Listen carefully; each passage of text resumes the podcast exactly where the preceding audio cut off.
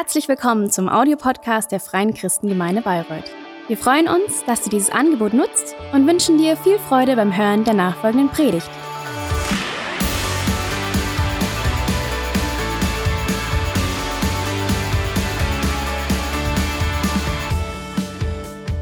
Ja, Adventszeit oder Adventskalender. Wer, darf ich mal fragen, wer von euch einen Adventskalender hat? Ja, schön. Oder es hat nicht nur was mit dem Alter zu tun. Ich bin ganz neidisch. Meine Kinder haben drei Adventskalender und ich keinen. Ich finde das ungerecht. Nein, alles gut. Meine Kinder haben einen aus Papier, einen mit Schokolade und einen ganz persönlich von Mama äh, fertig gemacht.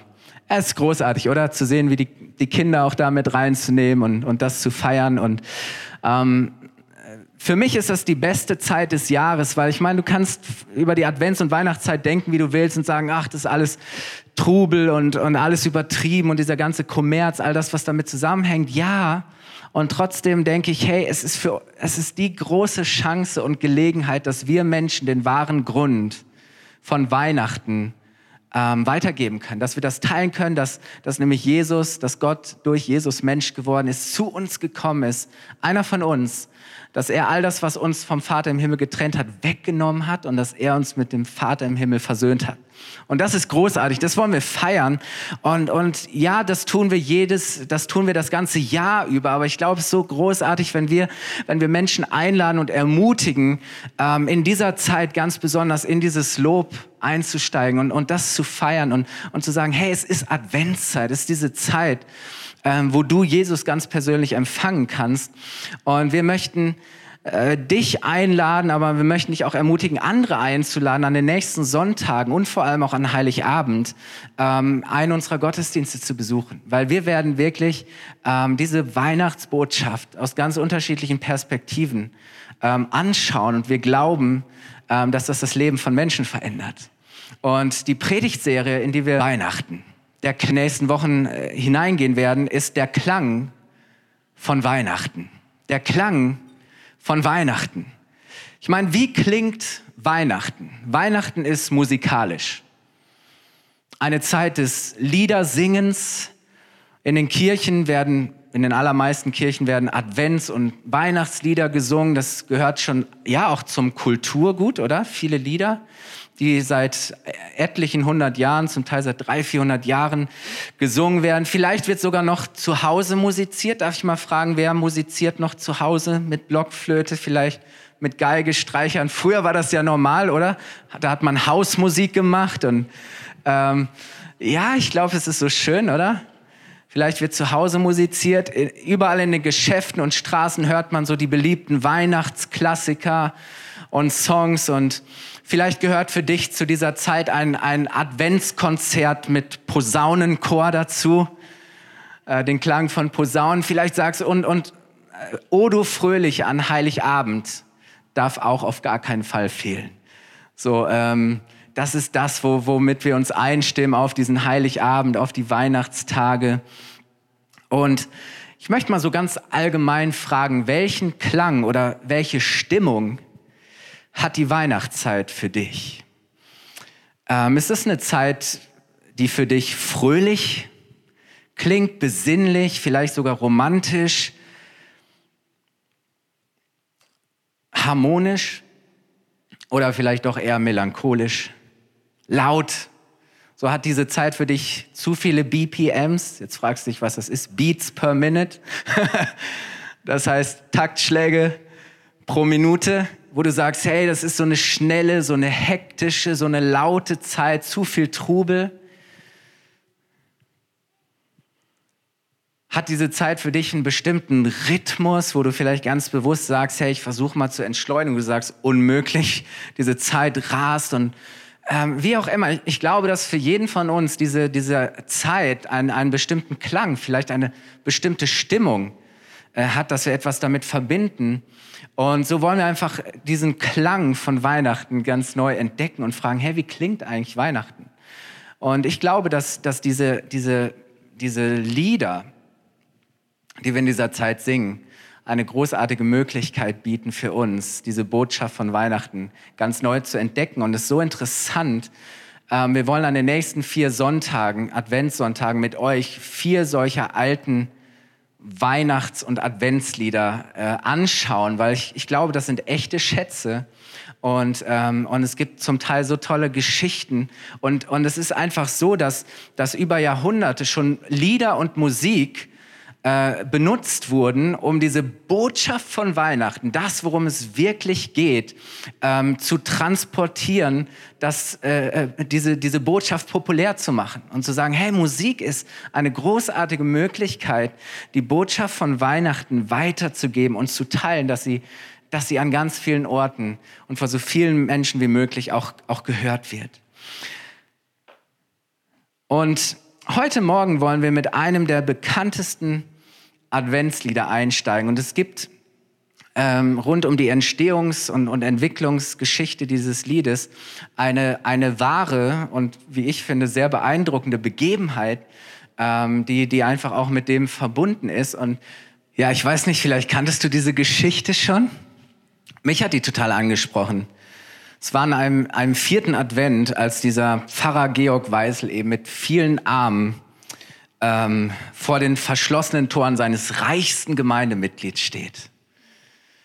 Und, und sie fangen an, dieses, dieses Lied macht hoch die Tür zu singen und, und Gott spricht zu diesem Mann und er öffnet nicht nur das Tor wieder zu seinem Grundstück, sondern er öffnet die Tür seines Herzens. Und das ist großartig. Und auf einmal war dieser Weg wieder frei, oder? Ähm, dass, dass die Menschen wieder freien Zugang hatten, eben auch dort in der Kirche ähm, Gott zu begegnen und die Botschaft von Jesus zu hören. Und dieser Weg wurde noch lange der Adventsweg genannt. Oder? Ich meine, das ist schön. Ähm, und, und dieser Pfarrer hatte dieses Lied kurz vorher geschrieben zur Einweihung dieser Kirche und zu seiner eigenen Amtseinführung. Und er wurde inspiriert durch den Küster, der nämlich als, als ein schweres, gemeines Schneetreiben war, allen Schutzsuchenden gerne die Tür der Kirche, Kirche geöffnet hat und gesagt, kommt herein. Und der Pfarrer, für ihn, zu ihm hat das so gepredigt, dass er gesagt hat, ja, genau darum geht's doch, dass, dass Gott die Türen weit aufgemacht hat und jeder kommen kann. Und daraufhin hat er dieses Lied geschrieben. Und diese Geschichte, ähm, dieses Ereignis steht eben auch im Zusammenhang damit. Und interessant ist, ähm, dass macht hoch die Tür, dass, dass es aus, aus Psalm 24 entsprungen ist. Also die Grundlage, die biblische Grundlage, die Botschaft dieses Liedes ist Psalm 24, Vers 7 bis 10. Und das wollen wir jetzt gemeinsam lesen. Da heißt es, machet die Tore weit und die Türen in der Welt hoch, dass der König der Ehre einziehe. Wer ist der König der Ehre? Er ist der Herr, stark und mächtig der Herr mächtig im Streit. Machet die Tore weit und die Türen in der Welt hoch, dass der König der Ehre einziehe. Wer ist der König der Ehre? Es ist der Herr Zebaoth. Er ist der König der Ehre. Man muss sich eine damalige Stadt vorstellen, die von, von festen Mauern und durch, durch ein großes Stadttor geschützt und gesichert war. So, wir kennen das vielleicht, so alte Burgen, alte Tor- und Wehranlagen. Ähm, und die Tore einer Stadt waren damals Dreh- und Angelpunkt des gesellschaftlichen Lebens. In den Toren saßen die Ältesten, die Männer, die Ehre hatten. In den Toren wurde verhandelt. Es wurden die neuesten Nachrichten, die News das heißt, hier vor allem aber wurde kontrolliert, wer rein und raus ging. Das heißt, du hattest Torwachen und es wurde genau geschaut, okay, was geht rein und was geht raus. Dort wurden die Steuern äh, eingesammelt, dort wurden, äh, ja, alles fand, das war so ein Dreh- und Angelpunkt. Und auch in vielen deutschen Städten gibt es heute ja noch schöne mittelalterliche Stadttore, oder? Fallen euch welche ein? Also ich, habe ja eine Affinität zum Norden Deutschlands und ich liebe das Holstentor in Lübeck. Ich habe euch das mal mitgebracht. Das, wer von euch war schon mal in Lübeck, da wo es das leckere Marzipan gibt? So, das Holstentor war auch mal Teil einer solchen äh, Wehranlage und es gab mehrere von diesen Toren, nur noch eins ist übrig geblieben. Ähm, und dann habe ich euch noch ein Bild mitgebracht von einer Stadt, das ist so um das 15. Jahrhundert rum. Hat jemand von euch eine Idee, welche Stadt das sein könnte? Das ist jetzt ganz schwierig. Es ist tatsächlich München. München 15. Jahrhundert, man sieht so die Isar plätschert dahin und dann sieht man diese, diese Stadtmauern und das Tor. Ähm, und meistens gab es eben noch ne, so, so einen Fluss und dann gab es noch eine Hängebrücke und, ähm, und dann gibt es das sogenannte Sendlinger Tor. Das gibt es heute noch, aber zur Kaiserzeit sah das so aus wie im nächsten Bild. Ähm, Im Hintergrund diese zwei zwei großen Türme und das, das Eisentor und man sieht hier die Menschen, wie sie kommen und und äh, handeln. Und heute sieht dieses Sendlinger Tor, dann gibt es ja noch den Sendlinger, Sendlinger Platz, so aus. Also es steht immer noch. Es ist wirklich erstaunlich. Ähm, aber das ist, das ist so dieses, ähm, das ist das Bild und, und, und neben dem praktischen Nutzen wurden diese Stadttore irgendwann auch zu Wahrzeichen. Das heißt, sie erfüllten auch repräsentative Zwecke. Zum Beispiel in Lübeck das Holstentor, das war Ausdruck von, von, von Macht, von Reichtum. So man, man, man brachte was damit zum Ausdruck. Aber, aber wichtig ist, dass wir diese Szene und dieses Bild haben, weil das ist, das ist die Szene, die Psalm 24 hier beschreibt. Äh, das ist sozusagen die Kulisse des Psalms. Und wenn man das liest, dann fällt einem auf, hey, das ist wie ein Dialog aufgebaut. Da, da ruft zuerst jemand, macht die Tore weit und, und die Türen hoch. Und, und das war die Stimme und der Ruf eines, eines Boten, eines Herolds, der kam, weil er irgendwelche Nachrichten verkündete oder weil er irgendetwas ankündigte. Und dann kam diese Antwort, äh, da waren diese Torwachen und sie stellten eine Gegenfrage, damit die Person sich irgendwo ausweisen musste. Und die Antwort kommt ähm, und sagt, ähm, der, wie war das jetzt hier? Genau, die Frage war, wer ist da? Und die Antwort lautet, der König kommt. Der König kommt. Und ich weiß nicht, wer von euch so alte Ritterfilme liebt, große Burgen und dann sind die Torwachen und dann kommt irgend so ein Boot und sagt, mach die Tore auf. Und dann, wer ist da? Der König kommt und alle sind in, in Aufregung, die Tore werden hochgezogen, der, der König zieht ein, oder? So, ich weiß nicht, das, das ist die, die Szene, die Kulisse von Psalm 24. Der König kommt. Auch, also unsere, vielleicht hast du ein Gartentor, nicht ganz so imposant, aber unsere Häuser haben heute auch immer noch Türen, Gott sei Dank. Und wenn jemand unerwartet klingelt oder klopft, dann vergewisserst du dich normalerweise auch vorher erst, wer da vor der Tür steht, oder? Äh, deswegen gibt es zum Beispiel Sprechanlagen. Wer ist da? Oder es gibt irgendwie so Türspione oder manche haben sogar Kameras installiert. Ähm, oder es gibt so diese Türketten, oder? Dass du erstmal nur so einen Spalt aufmachst und nicht irgendjemand reinkommen kann. So, weil uns ist schon wichtig, dass nicht irgendwer reinkommt, der nicht rein sollte, oder? Ähm, so dafür sind Türen da. Ähm, wir wollen wissen, wer kommt, wer da ist und dann treffen wir eine Entscheidung, ob wir jemanden reinlassen oder nicht. Aber äh, wisst ihr, im Psalm, Psalm 24, das, was da beschrieben ist, ist, ist ein Bild. Es ist sinnbildlich, steht es für unser Leben. Es geht um, um die Tür unseres Herzens. Jeder von uns hat hier eine Tür und wir kontrollieren und entscheiden, was wir rein und was wir rauslassen. Und ganz ehrlich, ständig klopfen irgendwelche Dinge an, die rein wollen, oder?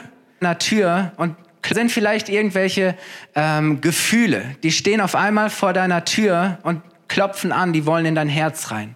Vielleicht Ängste, vielleicht Sorgen, vielleicht Unsicherheit oder Zweifel, äh, schlechte Gedanken klopfen an.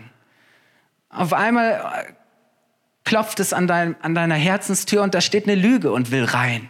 Die will sich breit machen, die will sich ausbreiten, die will sich einnisten bei dir. Lügen klopfen an.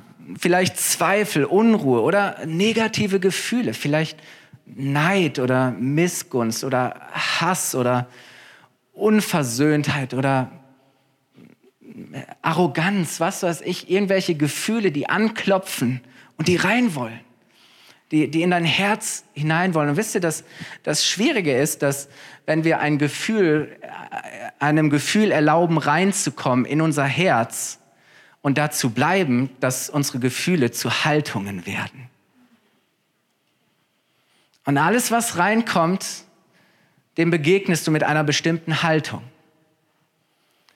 Und wisst ihr deswegen, und das ist das Bild, es geht um, um die Tür unseres Herzens, deswegen sagt Salomo in, in, in den Sprüchen folgendes, Sprüche 4, Vers 23. Er sagt, vor allem anderen aber behüte dein Herz.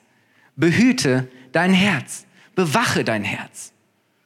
Pass auf dein Herz auf, denn dein Herz beeinflusst dein ganzes Leben.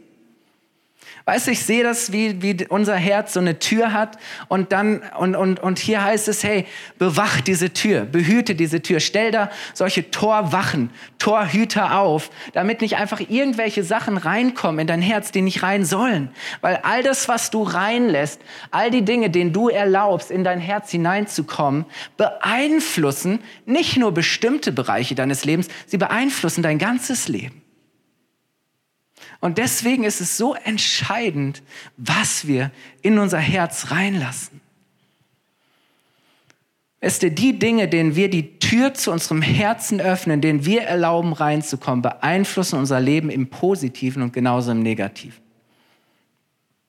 Und Psalm 24 ruft uns auf, unsere Türen und Tore weit aufzumachen. Warum? Damit der König der Ehre einziehen kann. Und wisst ihr, das ist wie diese, dieser Ruf, macht die Tore auf, macht die, macht die Türen weit auf.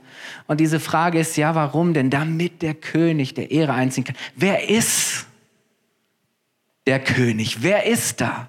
Und dann kommt diese Antwort, er ist der Starke, der Mächtige, der Siegreiche Herr. Es geht um Jesus. Es geht darum, ihn ganz reinzulassen in unser Leben ihm die Tür aufzumachen. Und wisst ihr, ich weiß nicht, ob du das schon gemacht hast oder nicht. Vielleicht haben wir das gemacht, aber uns ist wirklich nicht bewusst, wen wir da eigentlich reingelassen haben.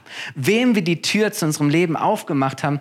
Und dieser Georg Weißel, wir werden das Lied nachher singen, er beschreibt in diesem Lied, macht hoch die Tür, wer dieser König der, der Ehre ist, was, als wer er kommt, was er mit sich bringt. Und er sagt, er bringt Heil, Rettung und Leben mit sich. Er ist ein starker Helfer.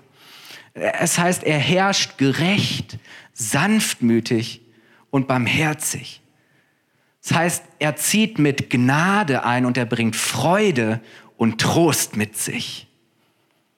Er kommt, um alle Not zu beenden. Das ist der König der Ehre.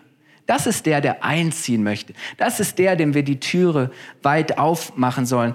Und weißt du, wenn er anklopft, dann können wir ihn draußen stehen lassen. Oder wir können ihm so einen kleinen Spalt aufmachen und sagen, naja, ich bin mir noch nicht so sicher, so, so ein bisschen, so einen kleinen Spalt, er darf mal ein bisschen reinschauen und, und ich mache so einen Spalt weit auf. Aber wisst ihr, wenn Jesus in all seiner Kraft und Stärke als Herr bei uns einziehen soll, dann müssen wir ganz weit aufmachen. Ich meine ganz ehrlich, wie empfängst du einen König? Wie empfängst du deinen, den Herrscher? Wie empfängst du den König der Ehre, den Herrn aller Herren, den Herrscher, nicht nur dieser Welt, sondern des ganzen Universums? Dieses Bild, oder wenn diese Botschaft kam, der König kommt.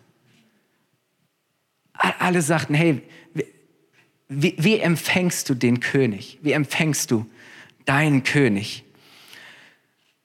Und wisst ihr, wenn, wenn er kommt als der König der Ehre und als der Herr der Herren, dann gehört ihm die Herrschaft über alles. Dann gehört ihm unser Leben, dann bestimmt und beherrscht er unser Leben. Und wisst ihr, so oft klingt das vielleicht für uns bedrohlich zu sagen, oh, wir müssen die Herrschaft abgeben und ich lebe unter der Herrschaft von etwas, ich möchte mich nicht beherrschen lassen, aber ich möchte sagen, es ist das Beste, was dir in deinem Leben passieren kann. Es kann dir nichts Besseres passieren, als dass Jesus in dein Leben reinkommt und dass er mit Gnade und Weisheit und Kraft anfängt, in deinem Leben zu wirken und zu regieren. All das, was er mit sich bringt, dem machst du Raum. All das lässt du rein. Und wisst ihr, wir sollten nicht allem im Leben Tür und Tor öffnen. Ich glaube, viel zu schnell machen wir einfach die Tür auf. Und alles Mögliche kann reinkommen, sich breit machen und es beeinflusst unser Leben. Nein, wir sollten nicht allem in unserem Leben Tür und Tor öffnen. Aber was wir tun müssen ist, du entscheidest, was du, was, was, was raus muss, was du rausschmeißt und du entscheidest, was du reinlässt. Und ich möchte dich ermutigen, und Psalm 24 ist eine Ermutigung zu sagen, hey, schmeiß raus, was dir das Leben raubt und lass rein, was dir Leben bringt. Schmeiß raus, schmeiß all das raus, was dir das Leben raubt und nimmt und lass den rein, der dir das Leben bringt, der der Herr des Lebens ist. Das ist die Botschaft.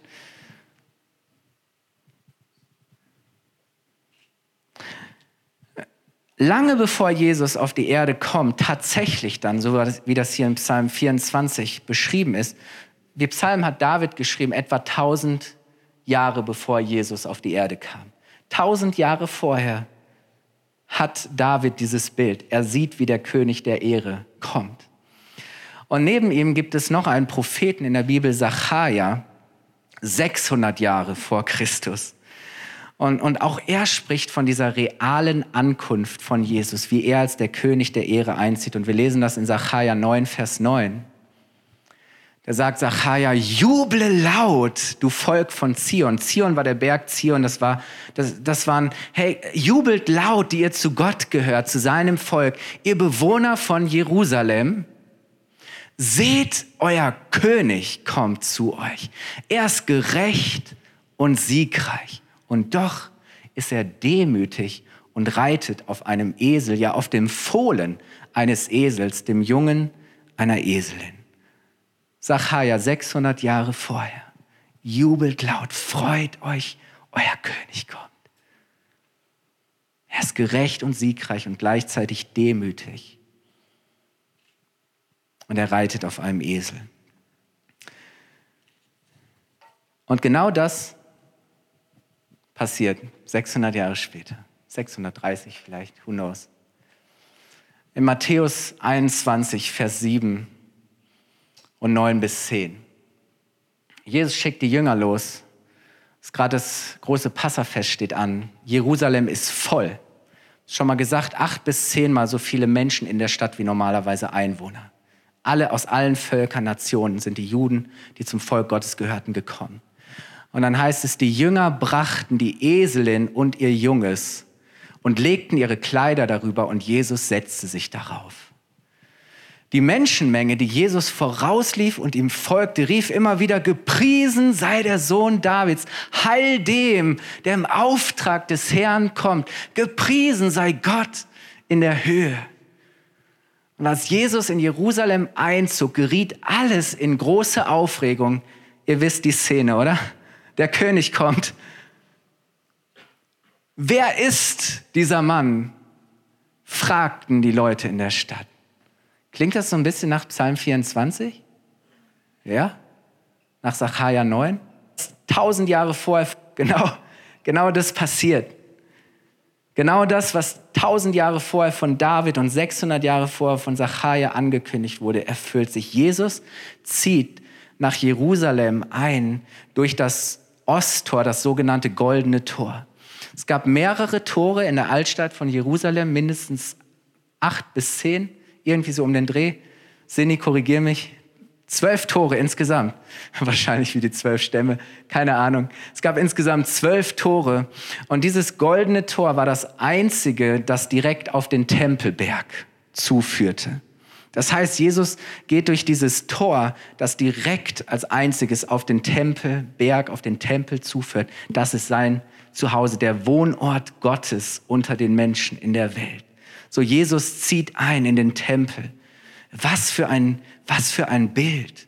Er zieht ein durch das goldene Tor und die Bibel spricht davon, wenn Jesus ein zweites Mal sichtbar für alle wiederkommen wird, wird er genau durch dieses Tor wieder kommen und, und, und einziehen. Ist im Moment ver vermauert. Irgendein Herrscher mit Namen Suleiman, ein, ein türkischer Herrscher, äh, hat irgendwie 15. bis 16. Jahrhundert dieses Tor zugemauert. Im Moment ist das zu, aber ich bin mir ziemlich sicher, dass Jesus einen Weg durchfindet. Ähm, der lässt sich nicht aufhalten. Aber Jesus kommt nach Hause. Das ist diese Szene von Matthäus 21. Er kommt nach Hause. Viele jubeln, aber nur einige glauben. Nur einige nehmen ihn äh, wirklich dann auch in ihrem Herzen als König auf. Und wisst ihr, das ist, ja, das ist das Großartige zu wissen, hey, Jesus ist gekommen, der König der Ehre, der Herr der Herren. Und gleichzeitig ist das Tragische, dass nicht alle ihn aufgenommen haben. Und, und die Weihnachtsgeschichte von Johannes, da findest du keine, keine, keine Maria, keinen Josef, keine Hirten, sondern er spricht davon, dass das Wort Gottes Fleisch wurde, dass, es, dass, dass Gott Mensch wurde, dass er unter uns wohnt. Und dann heißt es Johannes 1, Vers 11 bis 12, er kam in seine Welt. Er kam zu seinen Menschen, aber die Menschen wiesen ihn ab. Tür zu. Die ihn aber aufnahmen, die ihn reingelassen haben und an ihn glaubten, denen gab er das Recht, Kinder Gottes zu werden. Wow.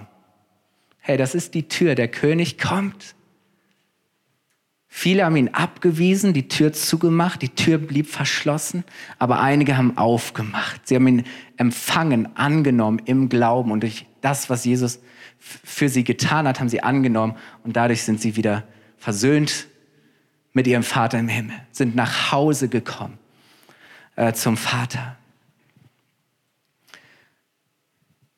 Jesus will als König bei uns, er will als König bei dir einziehen. Nicht, er will nicht einfach nur zu Besuch kommen, nur, nur so ein Gast auf Zeit sein. Er möchte nicht einfach nur mal kommen, ähm, wenn es uns gerade mal passt, zu besonderen Anlässen oder zu passenden Gelegenheiten. Nein, er möchte einziehen, um zu bleiben. Er möchte in uns wohnen. Er möchte, er möchte in uns regieren.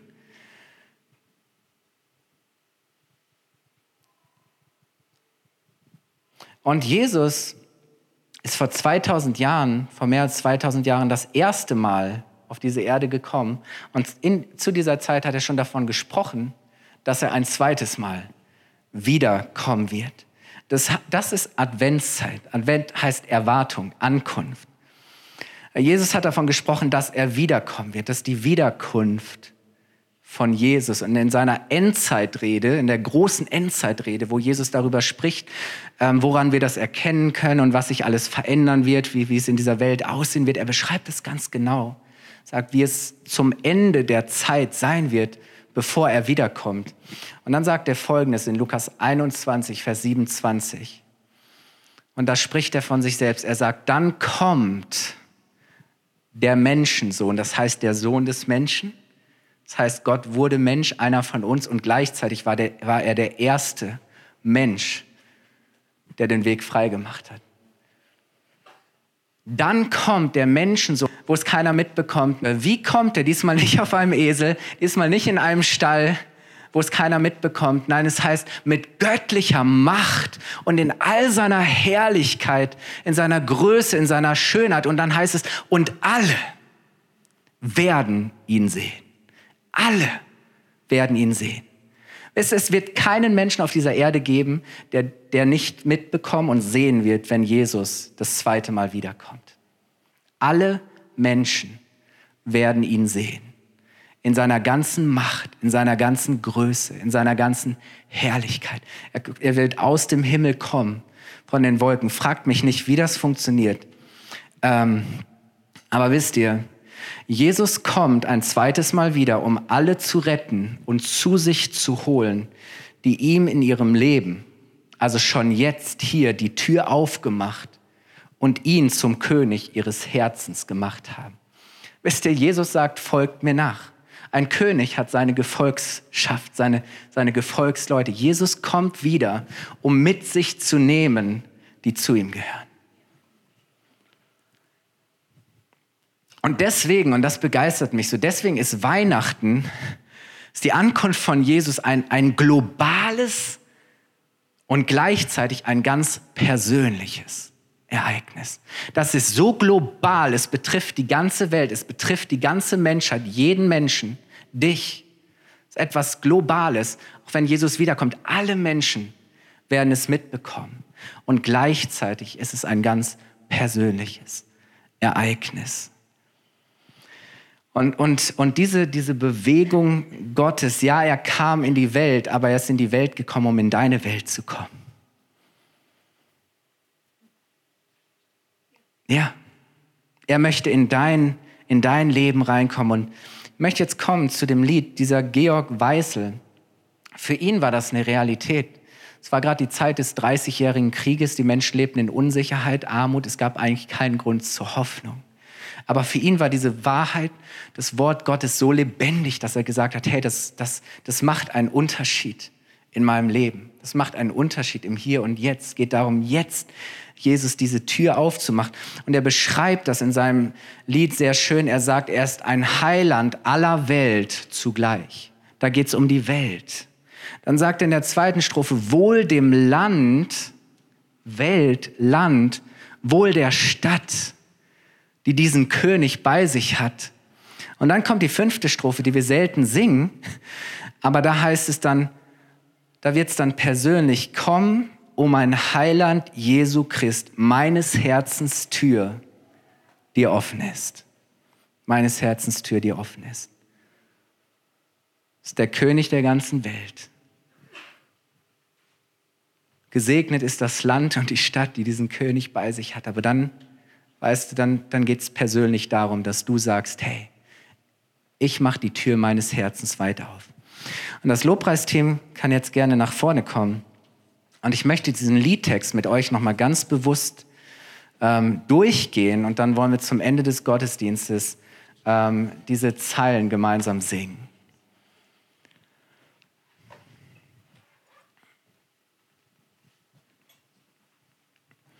Da heißt es, und da sind die Strophen 1, 2, 3 und 5. Macht hoch die Tür, die Tor macht weit. Es kommt der Herr der Herrlichkeit. Ein König aller Königreich, ein Heiland aller Welt zugleich, der Heil und Leben mit sich bringt. Der halben Jauchz mit Freuden singt, gelobet sei mein Gott, mein Schöpfer, reich von Rat. Er ist gerecht, ein Helfer wert. Sanftmütigkeit ist sein Gefährt. Sein Königskron ist Heiligkeit. Sein Zepter ist Barmherzigkeit. All unsere Not zum End erbringt. Der halben Jauchz mit Freuden singt, gelobet sei mein Gott, mein Heiland, groß von Tat. O wohl dem Land, o wohl der Stadt, so diesen König bei sich hat.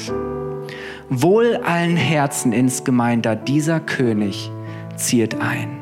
Er ist die rechte Freudensonn, bringt mit größter Früh und Freud und Wonn. Gelobet sei mein Gott, mein Tröster früh und spät. Komm, o oh mein Heiland Jesu Christ, meins Herzens Tür, die offen ist.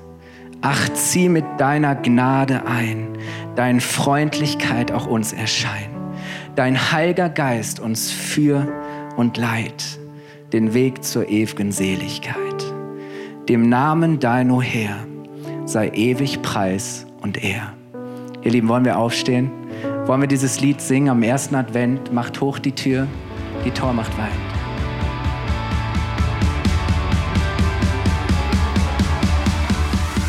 Hat dir die Predigt gefallen? Gerne kannst du sie mit Freunden teilen oder uns einen kurzen Kommentar hinterlassen. Noch mehr würden wir uns aber freuen, dich persönlich kennenzulernen. Du bist herzlich eingeladen, einen unserer Gottesdienste am Sonntag zu besuchen. Alle Infos findest du unter www.fcg-bayreuth.de. Dort kannst du uns auch eine persönliche Nachricht schreiben, wenn du mehr über ein Leben mit Jesus erfahren möchtest oder andere Fragen zum christlichen Glauben hast.